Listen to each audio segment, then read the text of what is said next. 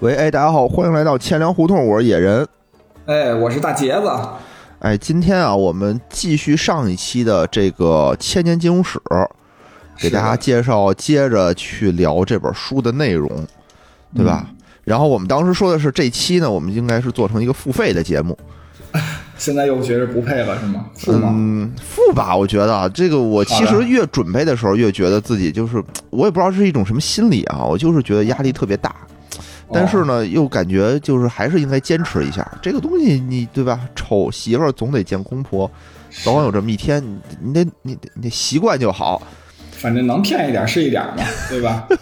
我觉得是什么呀？就是说，不光呃得让这个听友培养出这种付费的习惯，就咱们也得培养出这种养成这种出付费的习惯。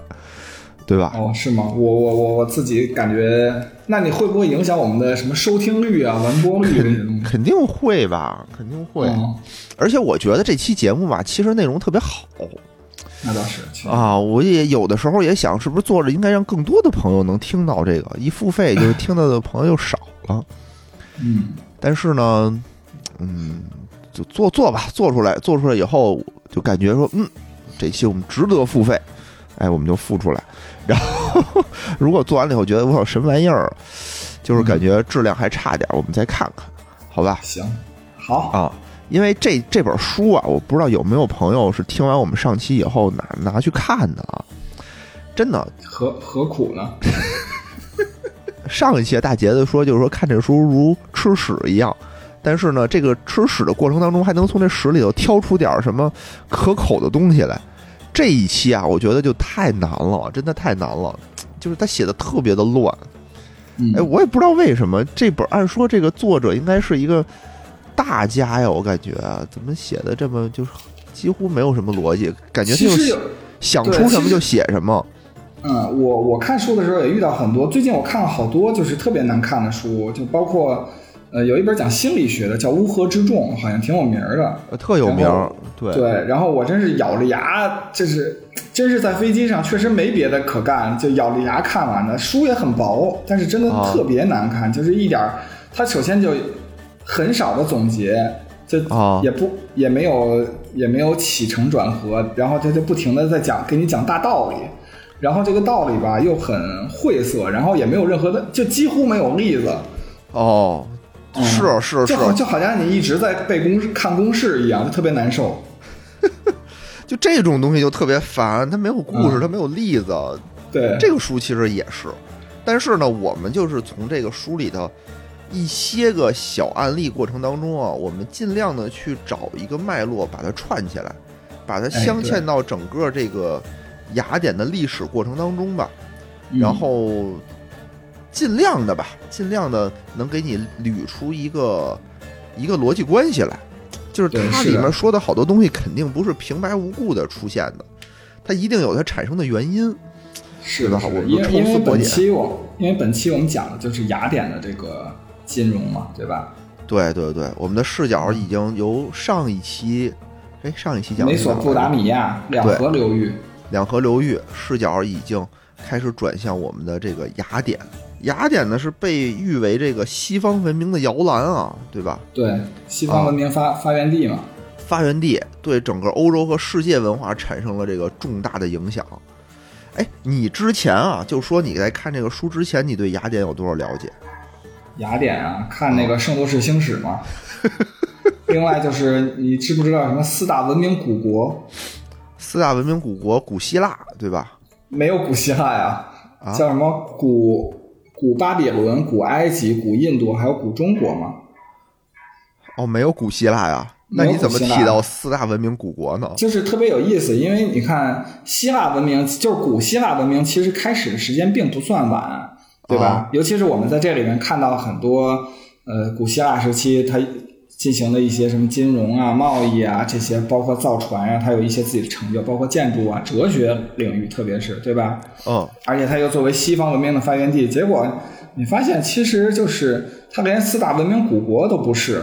哦，还真是。你这么一捋，我才我才注意到，我一直以为它是四大文明古国呢。是的，主要是因为古希腊，我觉得有几点啊，就是不够。最明显的就是它没有成，没有国家。就虽然我们认为它可它是有很多的城邦，对吧？哦，对，希腊现在是个国家，但古代它不是一国家。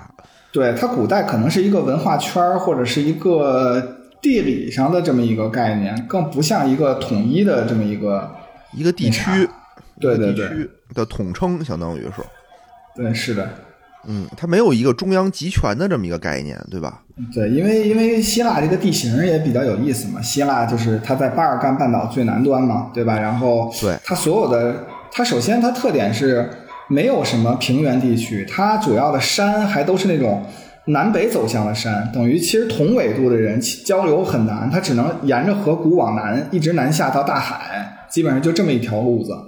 对，然后它它除了最北方很多的山区，包括希腊现在就是希腊这个共和国啊，最西北这一带地区，其实还是以多山啊，包括从夜间你拍它那个呃明亮度啊，都就都一片漆黑。然后它主要就是，比如包括它希腊所在的阿提卡半岛，然后再往南就是特别有名的，就是很多人都听说过叫伯罗奔尼撒半岛上的，对吧？哦哦，这这两个地方相对发达，尤其是伯罗奔尼撒半岛上才有一点点小的这种平原呀、盆地呀。所以希腊它本身它的特点就是说它盛产什么叫橄榄，对吧？咱们一般买橄榄油啊什么的都有好多什么希腊产的，对吧？哦，甚至包括什么。奥林匹克运动会，然后还有什么什么橄榄枝，象象征和平啊！我觉得这都跟希腊离不开。然后希腊另外产的是葡萄，还有山羊，反正就这三类东西嘛。产山羊是吗？对，反正它基本上古希腊主要产就是希腊地区整个产的也就是这点东西。哎，还真是，就是你说，就我一看到雅典这个概念啊，首先这个词儿我很就不能说陌生，是的，就你肯定见过，你也肯定知道它到底是哪儿。但你再往深了说，你好像就只能想到什么奥运会，去借个火，然后能想到有一张图片啊，就是爱琴海上，然后一个蓝色的房顶的那么一张图片，哦，对吧？就那个好像特别有名。圣托里尼岛吗？我那个是哪个岛我不记得，反正就是说那个是一特别有名的图片，就大家好像都说去去希腊旅游得得跟爱琴海边上住一宿。是的，圣托里尼这个岛是个火山岛。因为最早古希腊文明第一个时期就是在克里特岛上出现的这个最早的文明嘛，但是那个文明其实也不是现在的希腊人那种白种人，他最早可能也是那种有色人种，包括从中东啊、埃及那边过去的。但是那个文明是是等于算是希腊文明最早期的，但是它灭绝，当时认为就是由于这个圣托里尼岛上的火山喷发造成的对这整个当地的影响，以及叠加了迈锡尼文明的入侵。导致了这个克里特岛上的文化的就是没了。哦，这样，所以其实你看雅典吧，或者这个产生了对我们现在重大意义的东西，你说奥运会，对吧？这等于都是文化圈的事儿。那你说到了现在呢，就感觉好像希腊就不是特别的，就有点拉胯。是的，是这么说有点拉胯。就是我们最近说一说希腊，都是因为它的什么国债违约。对吧？国家破产，说是什么欧盟里头的什么吊车尾，就好像都移民希腊，好像还好像听说听比较简单什么的。就他他他国债都违约了嘛，对吧？就是他肯定是希望这个外国的资本过去帮助他们国家呀，所以移民是简单的。哦，然后我呢，就是对这个也不是很熟悉啊，就特意还查了查。刚才这个大杰子也说了嘛，说这个雅典的这个地理位置在哪儿？在这个巴尔干半岛的南端，对吧？然后相当于呢，小半岛阿提卡哦，相当于它是左边是意大利半岛，右边是土耳其亚亚亚平 亚平宁半岛，亚平宁半岛就意大利在那个半岛上嘛，是吧？对啊啊，它在中间的那个那那一块儿，所以呢，我当时以就说，哎呦，它是欧洲，但它还不在西欧。它是在这个东欧的南边是的啊，它这个岛呢也不大，是四百一十七平方公里，多大呢？差嗯差不多啊，是跟这个海淀区差不多。啊，这么小？海淀区是四百三十平方公里，对，它比海淀区还稍微小一点。我我感觉我在地图上使劲瞄瞄还能看到希腊，但是我在地图上想看海淀区可有点难。因为我们现在说的是雅典，我们说的是雅典。雅典啊，我以为你说希腊呢。哦，不是不是，因为希腊还包括了其他的好多地儿嘛。我说雅典四百一。你说雅典现现在的雅典的面积是吧？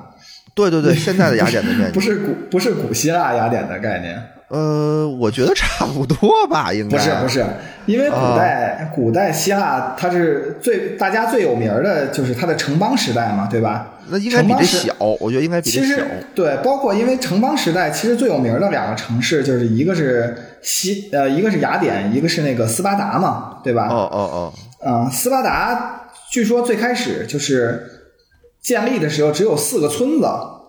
哦。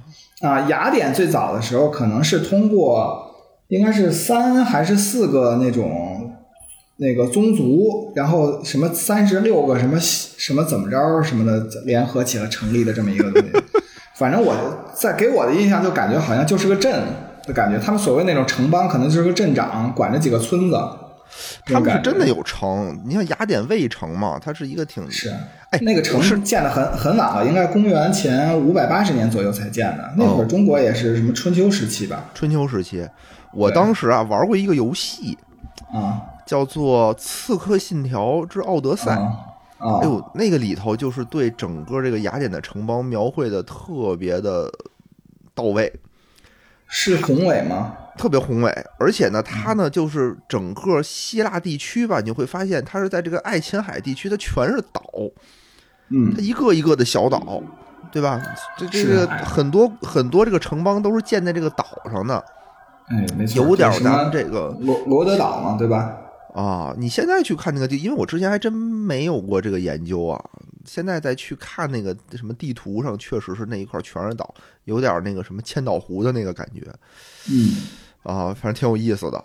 人家说爱琴海，希腊人最开始造船不认真，说就是因为他们全是岛，说一条狗刨着都从东边能划弄到西边。还真是，它岛和岛之间吧，它 离着并不是很远，真不是很远。嗯，然后我们接着说回来啊，就说为什么这个雅典是现代文明的这个发源地？就是我之前吧也不是很理解，说是不是它有这种文化，对吧？有这种建筑这种发源。等看完这本书的研究完了以后啊，我会发现啊，还真不仅仅是这一点，这肯定是有，他的有很多这种手段呀，他遇到了很多这种问题啊，是现在这个西方民主国家依然遇到的，依然在用的一些东西。哎，有的时候就看这些历史文章就特别有意思，就是真的和现在没有什么区别，就特别的像，你会发现好几千年以前。这历史就是在不断的重演，就是不断的重演。你现在就为什么说大家要多读书呢？就你读了书以后，你就遇到问题，你会发现，哟，这个事儿，那个几千年前的人遇见过，他们是怎么解决的？他们是怎么解决？哎，也没解决。那咱们就说一说啊，说一说这个这个这个东西，特别有意思，真特别有意思。刚才也说了，雅典的位置，对吧？我们是处在一个半岛上，而且呢，它三面环山。一面环海，然后还有实际的平原的面积特别特别的小，嗯，好像只有百分之三十，就是它的平原的面积。它总体上来讲，就是雅典这个很难实现自自给自足。对，它就是什么都好吧，它不出粮食。这个地儿刚才也说了，产什么呀？产山羊，产橄榄，对吧？橄榄葡萄葡萄酒啊，葡萄酒，这都是这都是奢侈品啊！橄榄油、葡萄酒。它还出一什么呀？还出大理石，哦，对，它有山嘛，它出大理石，这东西都是好东西，但都不解饿，都不管饱。碳水就不如不不不如像什么大馒头是吧？对，不如大馒头啊。然后所以呢，就最开始他那块的生活还是比较艰苦的，但它好的一点是什么呀？它挨着海，嗯，对吧？就是我这儿不产粮食没关系，别人产粮食可以跟我贸易。或者抢去，或者抢去，但是呢，雅典这个地儿吧，这人就是怎么说呢，也打仗也不太行，就是也不太好去抢人家的东西。他们用了一种更高级的方法去掠夺这种的财产，我们待会儿再说。啊，就一般说啊，说这个地上的人多粮少怎么办？只有两种方法能解决，一种就是贸易，一种就是对外扩张。对，但对外扩张这块儿呢，就好像雅典最开始的时候吧，他人又没那么多，他就有几万人，他又打不过别人，所以他只能贸易。而海上贸易的时候啊，我们之前这个野史下酒的恶霸波同志说过，说海上贸易什么最重要？公平最重要。因为海上这大风大浪啊，你出去，你什么东西大家都得商量着来，不是进行一言堂。而且呢，这个雅典这种小国寡民的这种政策，这种特色，也是说大家都得商量着来，不是这种集权制的国家。因为《加勒比海盗》里头，是不是电影里也反映出来，就是只要在大海上，其实船长没有那么牛逼。对，没有那么牛逼，就大家都什么东西都得是都得公平。首先你。投票，首先你得公平，你不能说所有东西全是我船长一人一人都给定了，所有的抢抢的东西全归我船长一人弄。嗯，这这东西的话，那可能就被船员全都给你扔海里去了。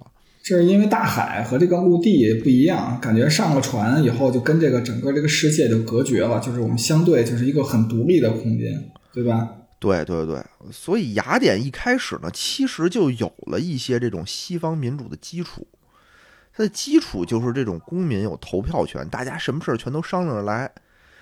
因为你看啊，一些陆地的老牌的这种就是古国，刚才说的什么古巴比伦、古印度、古埃及、古中国，其实都是集权制的国家。我们得集中力量办大事儿，对吧？你从秦始皇那会儿，大家都是一个大的国家嘛，我得集中来修秦始皇陵什么的，修万里长城。它都有一种这种集权制的这种基础，但雅典呢，它就这么几万人，城也不多，然后过得也挺苦，所以大家什么事儿都商量着来。但是雅典好像我我我看到的就是雅典也分三个阶层嘛，对吧？比如说这种贵贵族阶层啊，商人阶层和那个普通的那个。其实，对，其实雅典最开始不是说我没有王，它其实也有王。但是呢，它等于是根据它的这种当地特点，一就是从王权慢慢的开始转变向了这种贵族的寡头经济，呃，什么寡头政治，然后由寡头政治又变成了这种西方民主政治，它等于也是一层一层来的，因为它的王权，当你就是发展的过程当中，你的王权势必会和相权产生一种对立。其实我国也是嘛，对吧？你王权，你最后的事儿，你不是和外戚争，你就是和这个宰相争。嗯，啊，但是他们也是，他们争着争着呢，相当于就是，如果你的贵族不支持你的王权的话，你的王权相当于就，除非他特别架空了，就被架空了。所以这个也是，这块也是，我国很多都是被相权架空的嘛，对吧？什么司马家，什么曹家，不都是这样吗？叫什么什么士大夫与士大夫共治天下？对对对对对，其实他们这儿也是，只是说后来呢，王权这块就慢慢就没落了，就变成了执政官了，就变成了贵族。其实执政官是后来一个又是又新产生的一个东西，相当于是贵族指挥的一个类似于代言人的那么一个东西，但只是说在后来的改革过程当中。慢慢的把这种权利又度让给了更下层的人民，因为他需要这些人民帮助他打仗啊，帮助他生产啊等等的这一系列的问题。我们接着往下说啊，嗯，当时这个雅典的公民啊都有投票权，但那个时候雅典的公民的概念和我们现在雅典公和我们现在公民的概念不一样。对吧？中华人民共和国什么的公民的概念是你只要有中国的国籍，你就算公民。但当时不是，当时什么叫公民呢？你必须得是成年的、有钱的、雅典的男性，你得满足这几个条件，你才能作为公民。除了公民以外，还有什么呀？还有小孩儿，还有女人，还有奴隶。哎，等于这几个阶层是没有投票权的。而且我们上期节目里头啊也说了，就是说这个西方啊好像特别注重这种私产的保护，对吧？什么都能拿来买卖，包括人权也是可以拿来出卖的。嗯，就是说我如果欠了债，我还不上怎么办呀？哎，那你就沦为奴隶，是杨白劳嘛？对对。这个时候呢，相当于那会儿雅典也是这样的，就是说，如果你无法偿还这种债务的时候，你就会变为奴隶。嗯，当时有一群九五二七也是是吧？当时有一群人叫什么呀？叫做六一汉啊哦，我知道这个啊。六一汉不是说天天过六一儿童节啊，意思是说，如果你无法偿还你的债务，那你的债权人就是财主会在你的土地上立一块牌子，说这块土地上有六分之五的庄稼的收成啊，是用来偿还你的贷款。对，而你自己呢，只能留下六分之一，所以这群人叫做六一汉。所以你会发现啊，其实自古至今都是这样，就是马太效应嘛。有钱人会变得越来越有钱，穷人会变得越来越穷，嗯，对吧？而且土地兼并，就是反正贯穿了不中外各个古代王朝嘛，对吧？对对，而且你会发现，就是你变成穷人以后，你基本上是没有翻身的机会的。嗯，只有起义。对你。你你没有翻身机会，而且穷人会越来越多，有钱人会想出各种各样的东西来盘剥你。比如说什么呀？比如说会告诉你，哎呀，你这辈子穷没事儿，对吧？我们不修今生，修来世。这不是很多统治阶级的工具佛教吗？对，包括比如说，哎呀，这一期节目你是吧，充值也无所谓嘛，对吧？我们也有时候是不付费的节目，那得得鼓励大家付费啊，对吧？不付费也鼓励大家打赏嘛，是吧？呃。还有人说什么呀？就是没办没没事儿，就是你现在被我剥削，那是你的福报，对吧？等等这一系列的言论都是非常错误的，这都是有钱人就盘剥穷人嘛，就你就让你安分守己的被他们盘剥。哎，对，那最后就会出现什么呢？就跟大杰子出现的，穷人越来越多，越来越多，而且越来越没有这个翻身的机会，那大家就起义了。王侯将相宁有种乎啊？对，王侯将相宁有种乎？对吧？菊花盛开，叫什么？满城叫做 近代黄金甲是吧？对，满城近代黄金甲了，那就变成这样了呀。农民起义其实不都是因为就是大家民不聊生？你看看，历史书上写着哪哪哪民那个农民起义的上来第一句话都是什么什么时期，对吧？穷人民不聊生。谁谁谁发动了什么什么起义？那都是这样，大家又都有好日子过，谁起义啊？没人起义。那也就是说，你随着穷人越来越多，你一场革命就会来终结这种不公平。哎，对，对吧？把大部分，就这种革命就会把大部分变成相对公平的样子。就打破一个社会秩序，再重塑一个社会秩序，对吧？重塑一个社会秩序之后，慢慢再走成原来的那种样子。对，这一个跟叫什么周期嘛？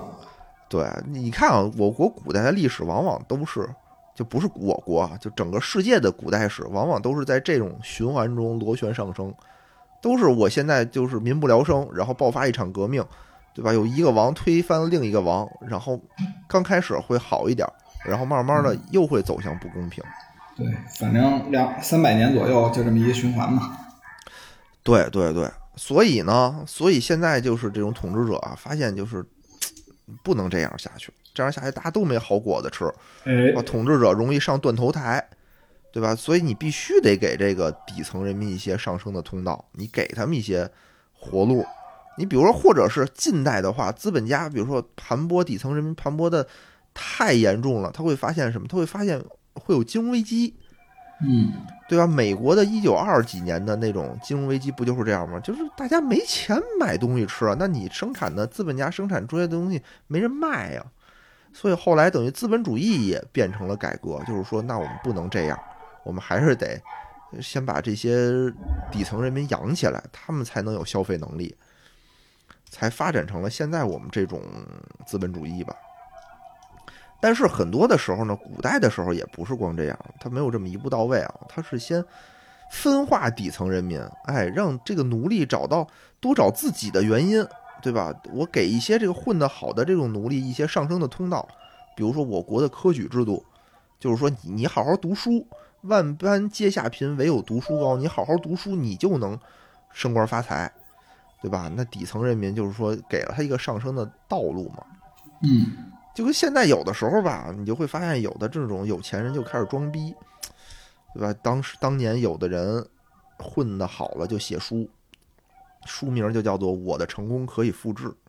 哎，我不知道你看没看过这本书啊？反正没看过，但我听说过。啊，反正这书就你看完了以后，你会发现他们根本不可能复制，这怎么可能？他自己都复制不了自己啊！你让他现在再来出来弄，他也不行。只是在当时的那个环境下，大家并不知道什么西太平洋大学到底是哪儿。嗯，对吧？你拿一个克莱登大学的文凭还是可以混一混的。你现在你你试试，我觉得陈陈春花说可以复制啊，我就复制了一个。谁？陈春花啊？陈春花是谁啊？陈春花北大教授嘛，不就是克前一段时间就是叫什么爱尔兰欧洲大学，他本来对也是克莱登大学的是吧？对，不知道，操，挺牛的。所以。当时雅典也存在刚才我们说的那个问题，就是底层人民和上层的这种贵族的矛盾非常大，就越来越多的底层人民沦为奴隶。那大家再不管的话，可能一场暴一场这种革命在所难免。所以当时啊，这个雅典有一个著名的政治家也看到了这个问题，觉得再这样下去，这个矛盾太严重了，必须解决。这个人呢，就叫做梭伦。嗯。在公元前五百九十四年的时候啊，这个梭伦当选了雅典城邦的这个执政官。当选了以后呢，他就实施了一系列的改革，就史称叫做梭伦改革。这个改革对整个雅典后面的进程，呃，帮助非常的大。我们来看看啊，他这改革都有哪些。其实苏伦改革的同时期，就是整个希腊都有类似的问题，但是他们解决问题的方式是不一样的。嗯，就是雅典其实是走了一条不一样的路，是吧？对，因为因为包括斯巴达，就是斯巴达地区，它所有的改革就是应该叫什么？斯巴达特别有意思，我先给介绍介绍，就是雅典周边的这个古希腊地区其他的改革的方向吧。嗯，好嘞。啊，像斯巴达是一个比较特殊的地方，因为它本来就是，呃，多利亚人入侵，然后等于是相当于野蛮人建立的一个城邦，然后逐渐他们形成了一个统治阶级。整个这个斯巴达人可能也就三万来人左右，然后他们属于一种叫铁血的这种军事统治，然后他们也会有这种，呃，贫富分化呀，什么这种差距拉大，但是他们解决这种问题的办法就是，首先我们。从孩子的教育上来讲，就比如我生了小孩儿，对吧？小男孩儿，然后我甭管小男孩儿、小女孩儿，我看看他身体健康不健康。嗯，如果不健不健康，我就给他弄死，对吧？如果是好的，我就继续养着。这么这么虎逼吗？对，然后我在家里养呢，把他养到七岁，养到七岁。这期这期间是我家里人，等于我作为父亲，我要教导我孩子学习这种战技嘛，就是战斗技巧。然后等七岁开始，一直到可能到。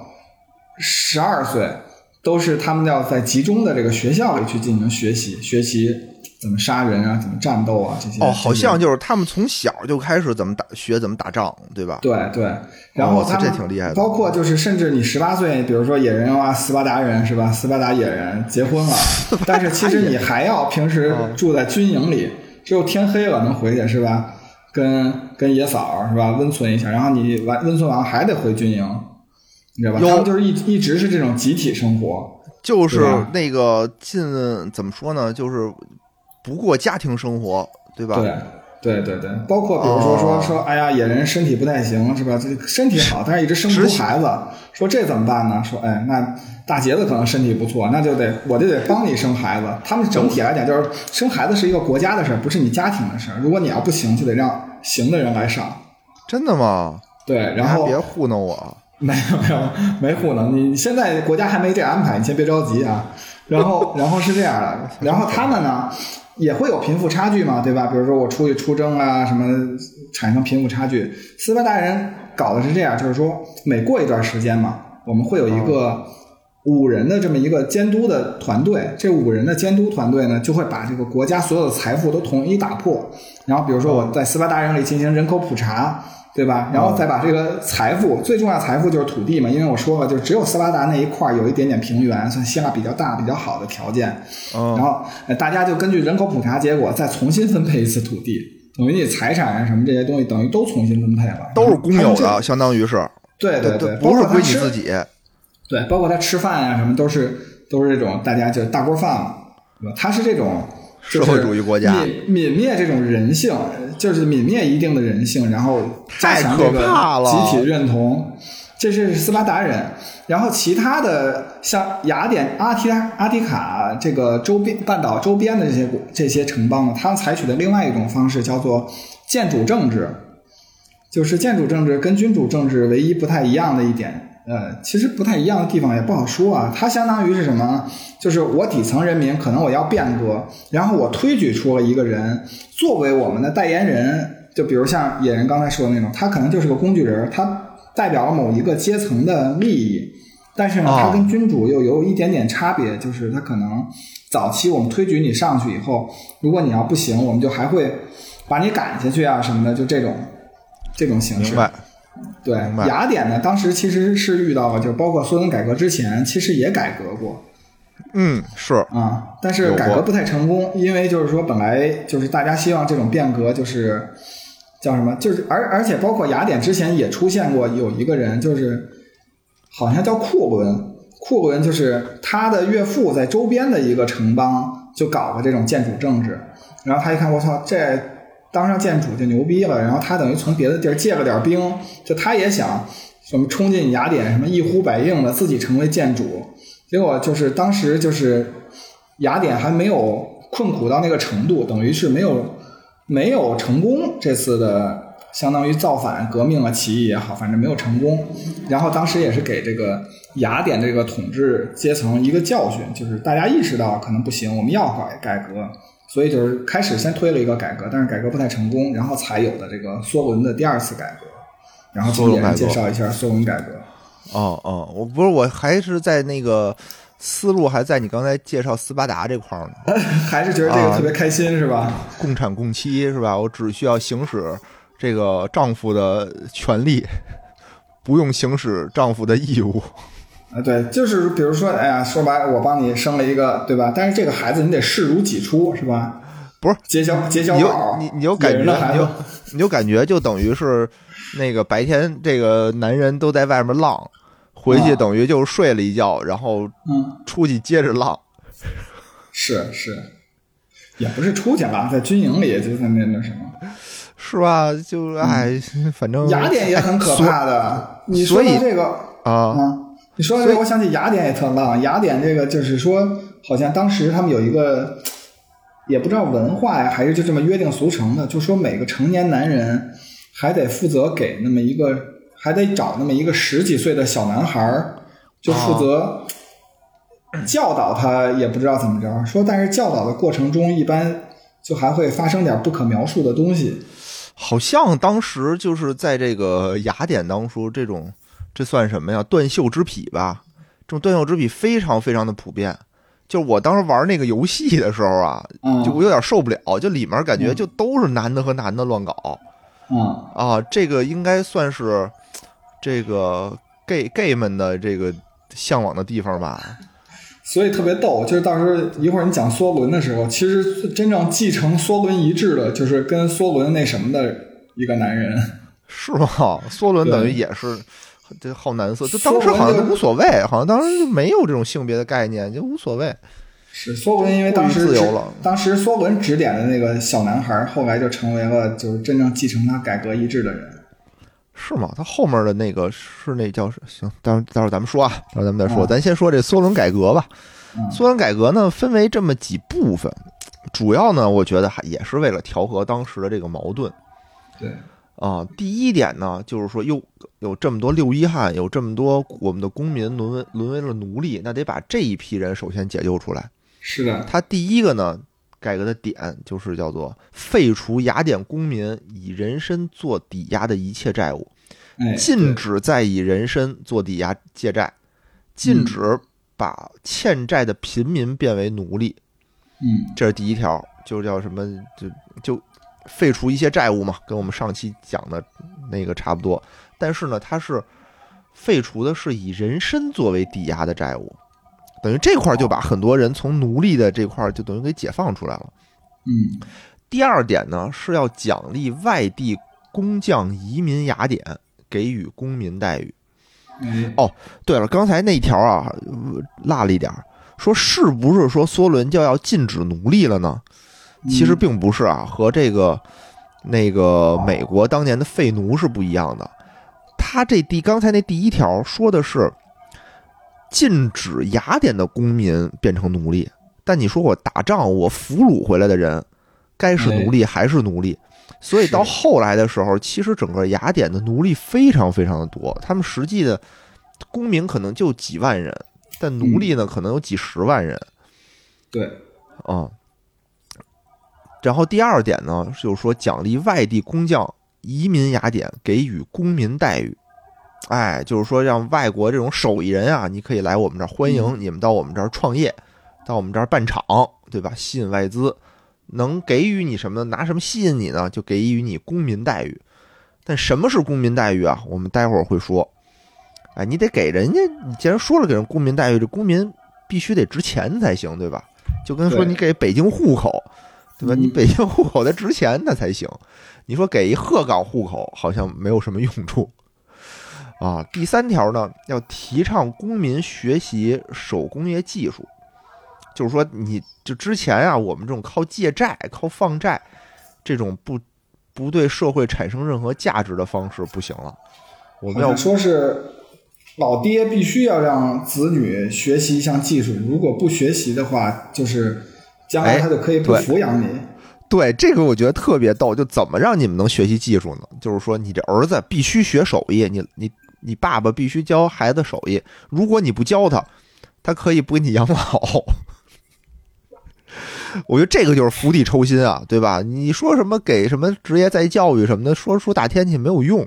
那现在就告诉你，你不教他，哎，那以后他没本事，你可以不养老，法律上就承认你可以不养你。我说这也挺逗的。那我要是这个爹，我就得玩命教孩子，得多多学几门手艺。所以说，这个希腊的这个，就古希腊的这种，包括西方的这种文化，最开始的起源有一个说，如果用两个字概括，叫什么叫弑父嘛？啊，说什么最开始，包括他这个神话也是，就一般都是儿子把老爹杀了，然后自己成为新的神。那跟这有什么关系呢？就是说，是因为老爹教教自己孩子教的太多了，是吗？说他们这种文明，就是说我对老人不是特别的，就认为老人会是一笔财富。哦，这这我还真不太没没研究过，但确实你你这说法我听过，就是说那个莎士比亚里面对吧，常干的两件事嘛，一个是弑父，一个是娶母。嗯，好像这是不是跟什么什么心理学也有关系啊？就是说，你这个孩子如果想长大成人的标志，嗯，就是精神上要弑父，就是不是说你真的把你爸干掉啊，而是说你在你的意识上你就已经开始反抗你的父亲了。是的啊，当你反抗你父亲，就是你会发现你长大了以后，你会跟父亲经常的争吵，就你们俩总有一个人要服软，就。嗯，等到他服软那一天，其实就是你这个成人的这一天，就是说要弑父嘛。是的，最明显的就是当时希腊古希腊神话里的那个第一代神王不叫乌拉诺斯吗？乌拉诺斯后来被第二代神王科洛诺斯推翻，科洛诺斯就是宙斯他爹嘛，对吧？哦，科克诺斯当时就把他爹，好像是把他爹又杀了还阉了，我就特别不明白。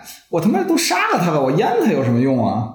不知道有多大仇啊，是吧？啊，嗯，不清楚。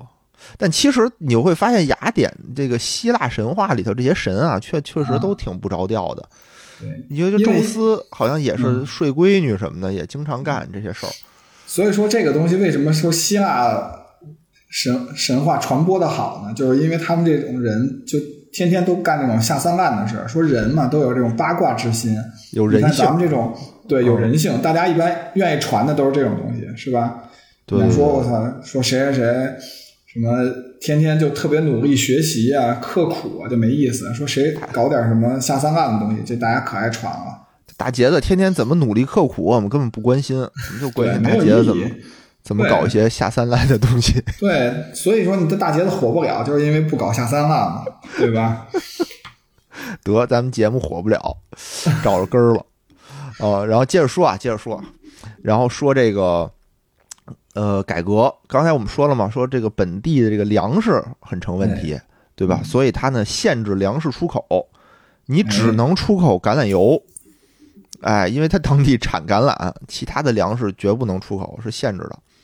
而且呢，还实行了一系列的什么货币改革呀，然后改革了度量衡啊，创造了雅典的一些新的货币，等等等等。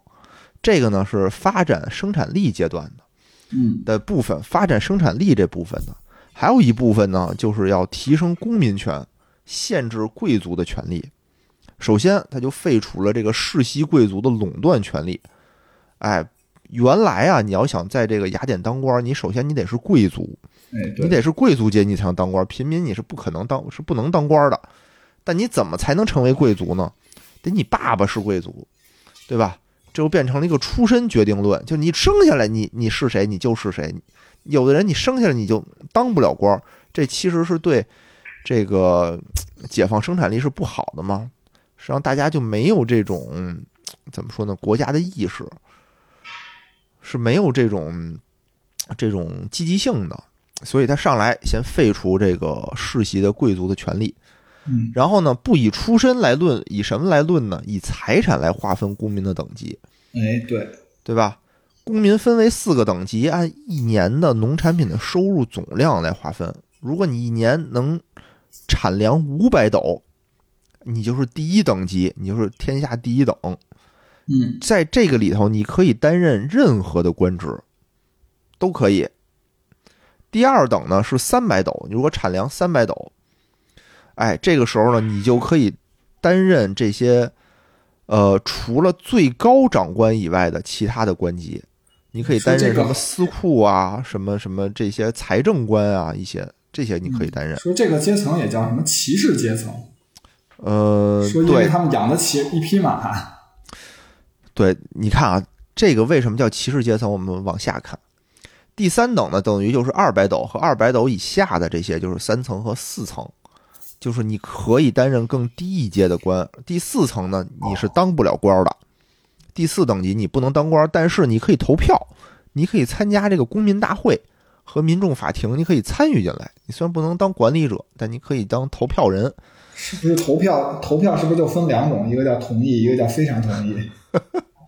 当时他们不是这样的，当时他们这个投票还是挺挺民主的吧？就是你不同意就是不同意，嗯，嗯，和和哎呀，算了，不说了。然后，哎，你看啊，这个就特别有意思，对吧？就大家都可以参与进来了。然后呢，你说我为什么挣得多的人可以当更高的官儿？这就应了一句话，叫做“能力越大，责任就越大”。你不是说你光我有钱我就能当官儿，是因为你还要对这个国家行使一些你义务上的事儿。你不是光有权利，你还得有义务。最重要呢，就是军事方面的义务。第一啊，就是第一等和第二等，你要真正打仗的时候，你得提供骑兵，你得提供军械。哎，到第二等的时候呢，你至少你得提供一匹马，就你不能自己单奔的上。第一等呢，你还得组织军队呢，你得组织军队上，你得组织这些，提供一些更多的这个装备。到第三等呢就不需要了，第三等你就是自己把自己武装好，哎，自备你的这个重步兵重步兵，对你的盾牌啊、你的剑什么的、铠甲，你自己准备好就行，不需要提供马匹。到了第四等呢，基本上就是你自己抄根棍子上，你就出你自己的人就成。炮灰嘛，炮灰 对，自带干粮，自带棍棒。所以雅典这块儿呢，他们相当于是这样募兵制，就是说我打仗呢，没仗打的时候，你该干嘛干嘛，只要打仗，大家抄起东西来跟我上战场，是这么一种。斯巴达那边不是，斯巴达是，就是你出来就是当兵的，从小对，对吧？从小你就是一个军人。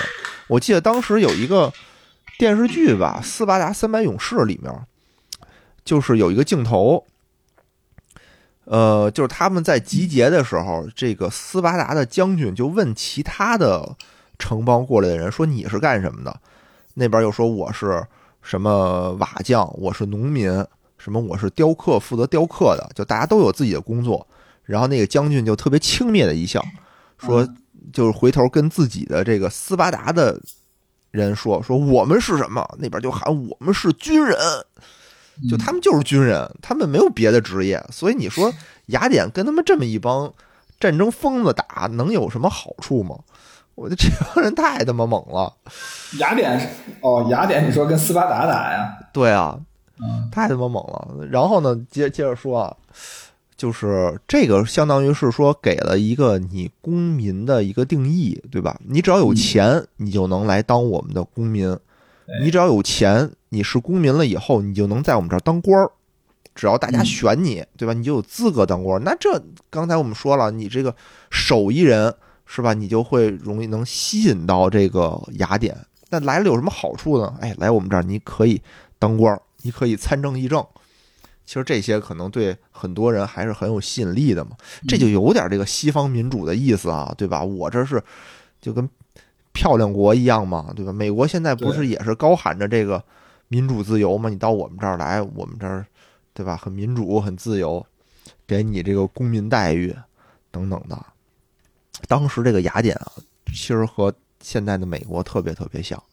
我们待会儿说的时候，你就能明白。哎，之后呢，就是除了刚才给予这个公民待遇以外啊，它的改革还限制了之前的一些叫做战神山议事会的权利。原来这个战神山议事会是他们最高的这个权力机关，现在呢，它就变了，变成了一个呃审理少部分什么谋杀呀、篡权啊等等这些重大大案要案的机构了。然后恢复了公民大会，使这个公民大会成为了最高的权力机关，由这个公民大会决定城邦的大事、选举行政官啊什么的，都是公民大会大家一块儿选举，而且成立了新的政府机关，叫四百人会议。哎，我觉得这个嗯特别有意思，你不觉得吗？公民大会有点像现在的什么众议，美国的众议院呀，我国的这个什么人大呀，对吧？嗯，他们当时那个那个有点像政协，对吧？四百人机四百人会议呢，其实有点是像美国现在的参议院。我国的其实不能叫政协，因为政协好像现在没什么用。还有这种呃，呃千万不要这么说。政治协商嘛，它是团广泛团结各个阶层嘛。其实它这四百人会的，你看从人员选配上，其实能看出来这点。但人家真人家真有用啊！我我觉得这，咱们也有用。我觉得这四百人会议有点像全国人大，或者是像常委常委会，常委会这这个啊这个感觉，对，政治局，哎，有点政治局的这种感觉，嗯，别别瞎类比。好吧，好吧，就是说，然后呢，还建立了陪审法庭，就是以前法庭不就得有法官给你判吗？对吧？嗯，现在不是了，现在他们就变成了陪审团制度，没有什么法官，每个公民都可以被选为当做这个陪审员。他们这个一有法律这个案件啊，就是找一大广场，哎，两边的人跟那儿陈述自己的观点，然后在场的所有的人投票，谁投票多，谁就获胜。相当于当时就变成了，就是谁能喷，谁牛逼。这这也挺厉害的。反正经过了这一系列改革吧，我们就会发现，哎呦，我靠，真的啊，这个改革是不是就代表了这个雅典最先进生产力的发展需求了呢？是不是一次非常彻底的改革呢？后来我们仔细看啊，发现其实很遗憾，也并没有，并不是一个特别彻底的改革，它只是弥合了 想弥合这个贵族阶级和底层人民的这个矛盾。但其实你会发现吧，他的想法很好，但实际实施之后，你会发现两边儿都没太落好。你会发现，首先啊，贵族的权利被限制了，对吧？原来贵族我是掌权人，现在我不是了。那底层人民的生活环境是不是有所改善呢？也有所改善，但底层人民还是底层人民。底层人民并没有说我翻身当家做主人，还没有，就四等公民还是四等公民，你只有一个投票权，你还当不了官儿，对吧？没有什么变化，只是说我们水涨船高，我们把底层人民整体的生活环境给它改变了。但问题是谁受益了呢？你会发现，之前有一个阶级叫做商人阶级，你会变发现整个这个改革里变成了谁有钱谁说了算。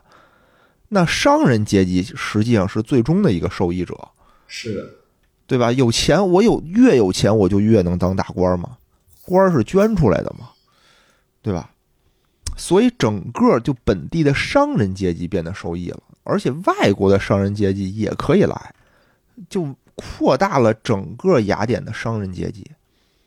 从此啊，这个雅典呢，吸收了大量的这个外资，改革之后也。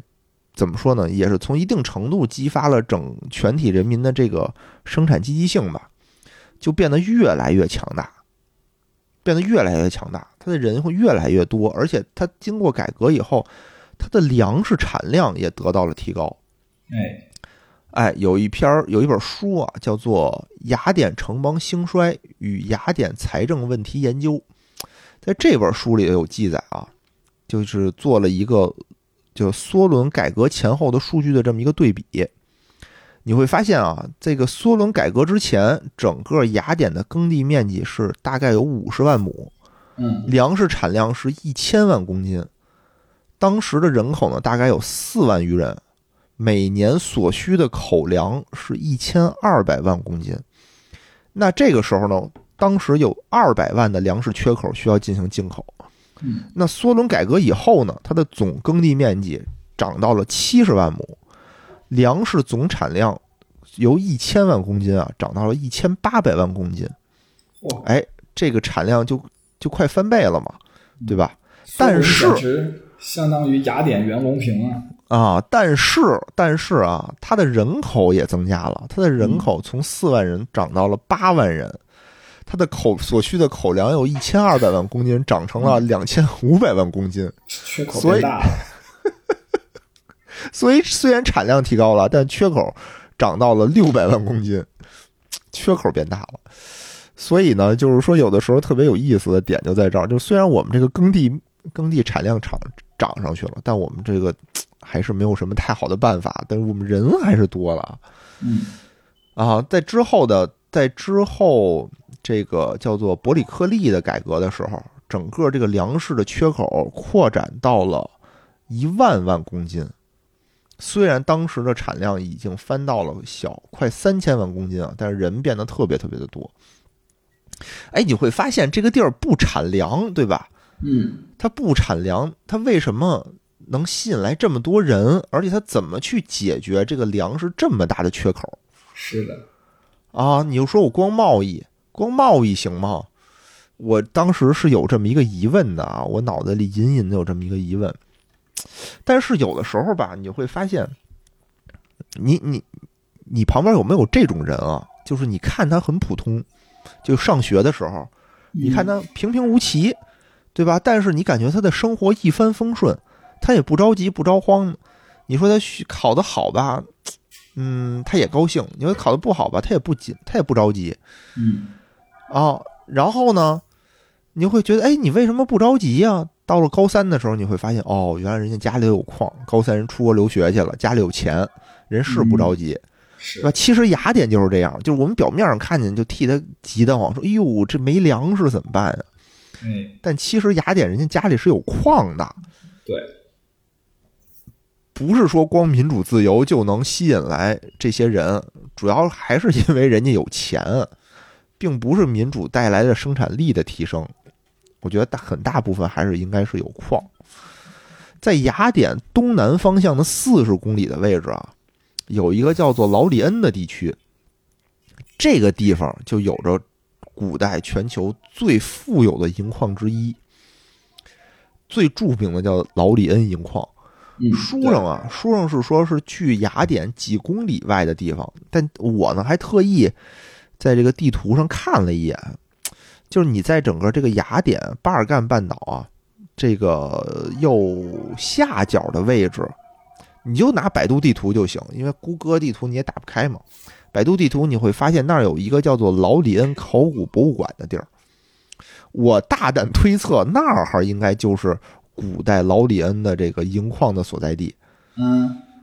对吧？但是我你就拿尺子一量，发现啊，这个位置大概是四十公里左右。你是跟现代的雅典拉的拿尺子呀，还是古代的雅典遗遗迹呀？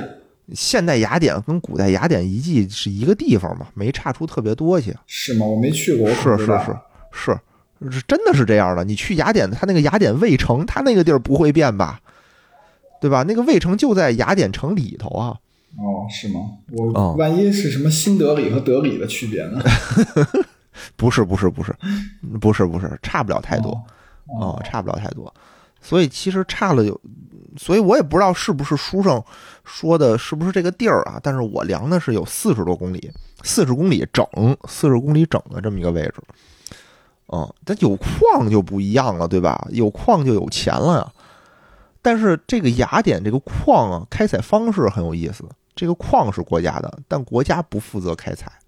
嗯，它是怎么着？它是包给个人，国家以拍卖的形式啊，将这个矿的开采权等于是租给个人，是不是现在也这样啊？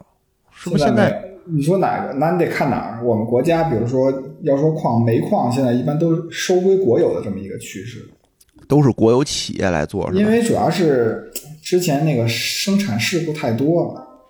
哦哦，小煤矿现在都关了，对，嗯，所以当时它不，叫关，它有可能兼并什么关停关停并转，这得分，然后一哦般会让那个退出方式也是多种多样的，比如让让你参股啊，对吧？也可以。嗯嗯嗯嗯嗯，所以当时雅典呢，就是说我国家相当于为了还是为了激激发这个个人的这个这个积极性嘛，相当于是我把这个开采权租给个人，而且是以拍卖的形式。哎，你个人来开采，开采出来的矿也是归你自己的。而且呢，当时它特别有意思啊，它不是说我把这个矿我完全的统一的包给某一个人，我是按片儿算。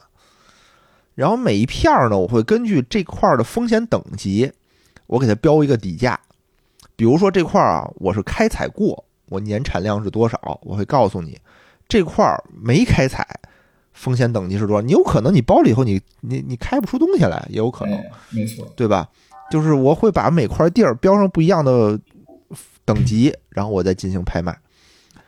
到了这个公元前五世纪啊，这个矿产的这个巅峰时期，这个矿区每年能产生相当于二十吨的白银，这就相当于开了金手指了，开了金手指了。我这操家里头我就对吧？我直接可以挖金子了。想印多少钱印多少钱的感觉。对呀、而且雅典会从中收取二十四分之一的收入作为这个矿产税，等于他自己我还得再再搂点儿。嗯，哎，你看这有了矿啊，这很多东西就迎刃而解了，对吧？那你刚才我们说的那么大的粮食缺口怎么办呢？贸易是一方面，就买呗，对吧？我这儿能出银子就买呗。而且呢，不仅解决了买粮食这个问题，而且贸易中的很大的一个难题就是这个价值的交换。也解决了。因为啊，我都说嘛，最早都得是叫什么以物易物嘛，对吧？对以物易物，货币，然后？呢，货币是充当这个一般等价物嘛。对，随着这个交易场景的变化，其实我们交易的方式也在变。之前我们说过有以物易物，但是你会发现有很多，比如说我什么菜市场，我什么小卖部，就可能我嗯买一个很小的东西的时候，比如说我即使以物易物，我手边没有特合适的，嗯比，如我买捆香菜，我买根冰棍儿，这种怎么解决呢？就是在以前啊，以前比如我们家楼底下小卖部，我们经常会用一种方式叫做记账。比如你跟他熟了，对吧？你就说我我我是哪户哪户，你给我记上，我拿根冰棍儿走，我年底一次性的再跟你再跟你结这个钱。我不知道你遇见没遇见过这种情况，当时就是有过这种情况，就当时雅典也有过这种情况，就是我小的这种集市，我可能买点菜呀、什么的这种东西的时候，我都是以记账的方式，因为我手头没有。你说我拿银子交换，对吧？我拿多少银子，我买你多少菜呢？我需不我不需要那么多菜，所以就在这种小额交易市场上，有一种情况就是以记账的方式。但问题是，雅典不仅是有这种小额的农贸市场，还有大型的海上贸易。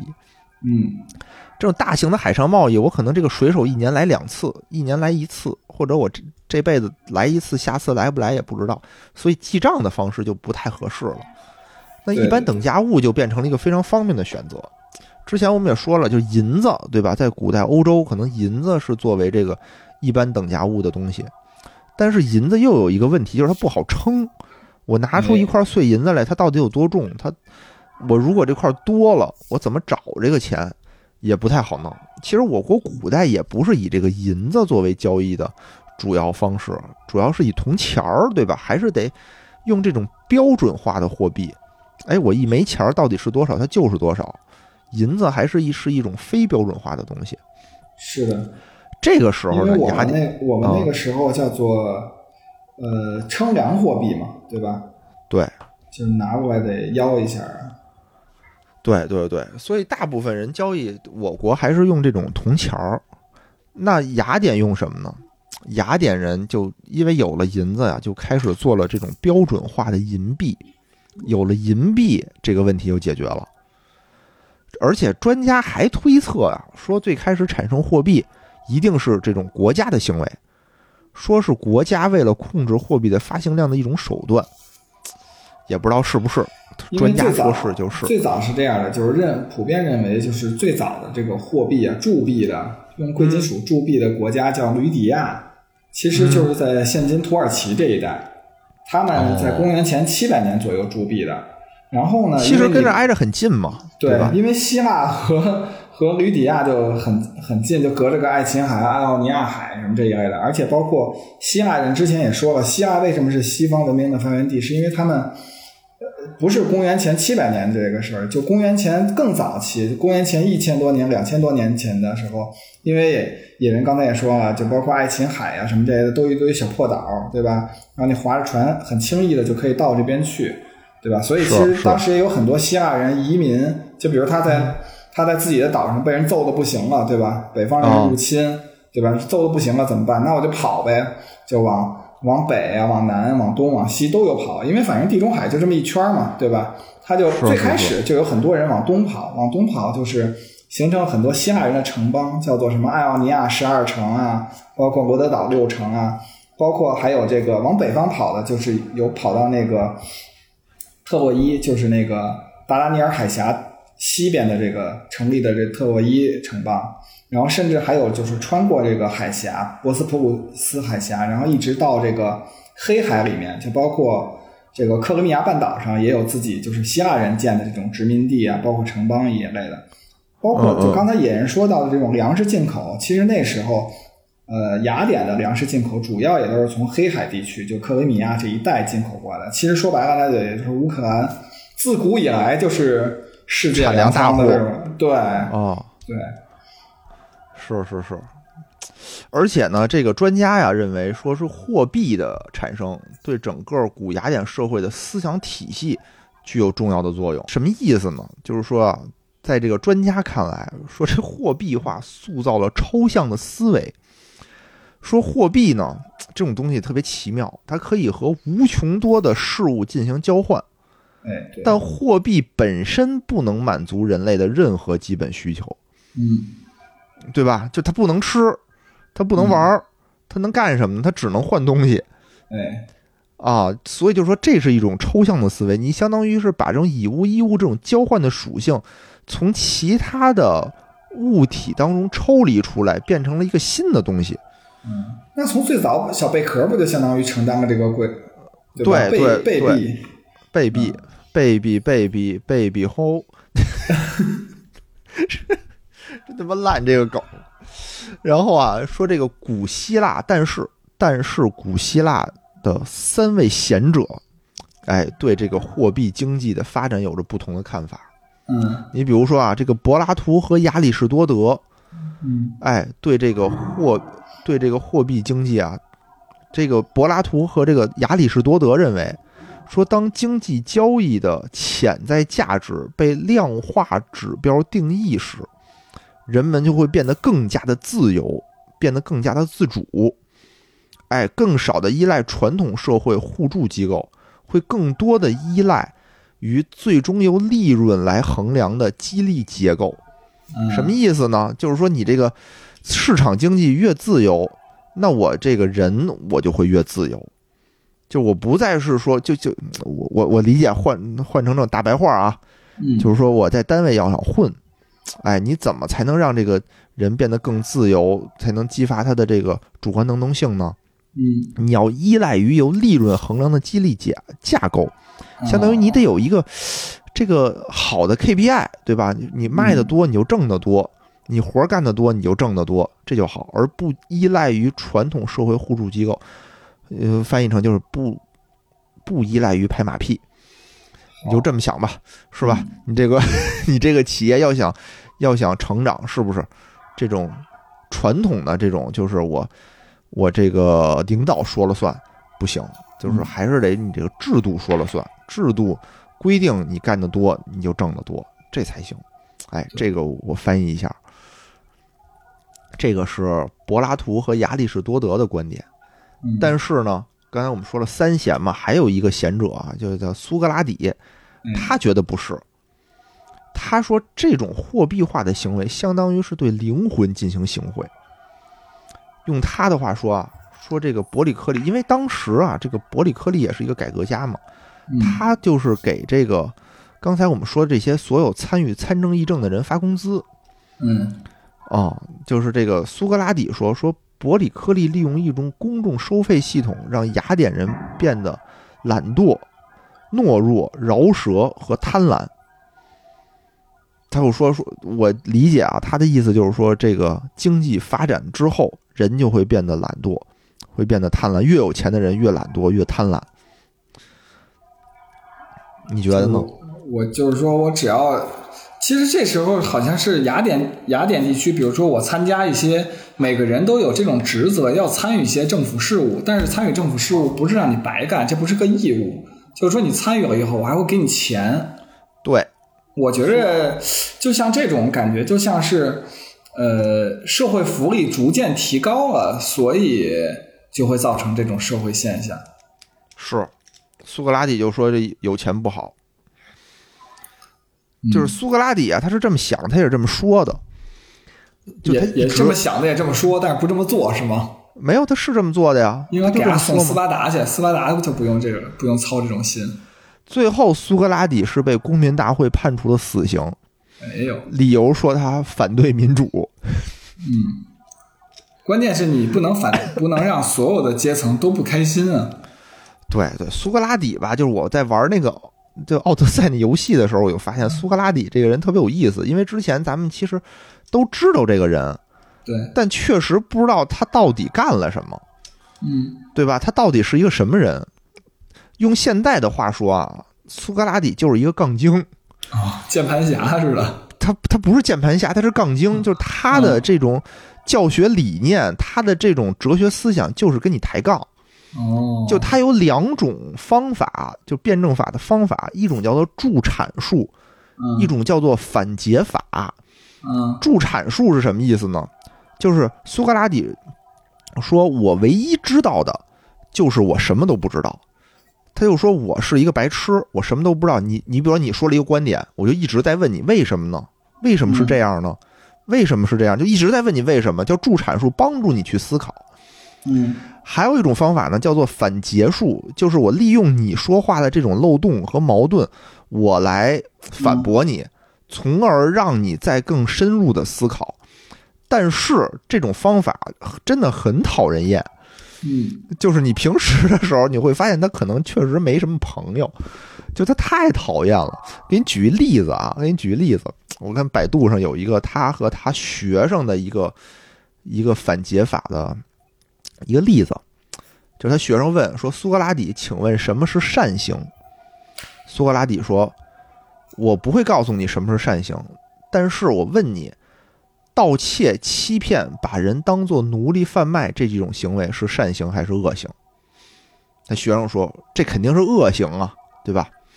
苏格拉底说：“不对，那欺骗敌人是恶行吗？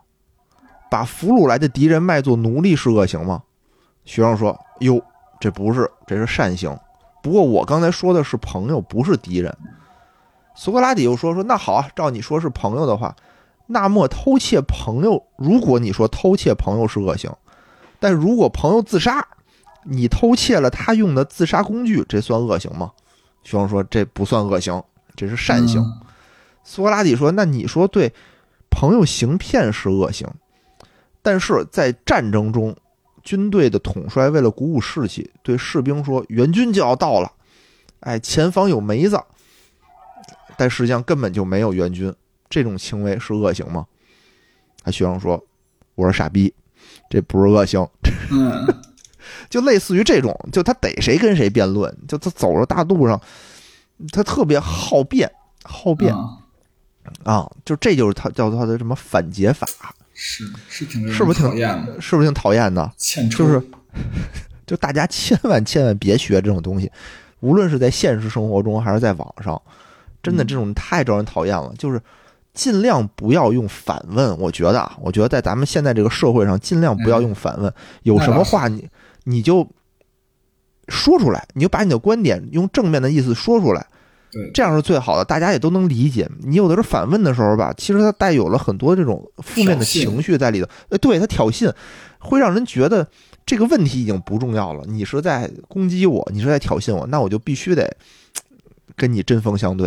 哎，这我有之前有一段时间我特喜欢用反问，后来我发现这个不太对，我现在就特别有意识的在改。比如说我有时候先要先过一下脑子，就是反问的是不用过脑子的。后来我发现不行，我说话都要过一下脑子。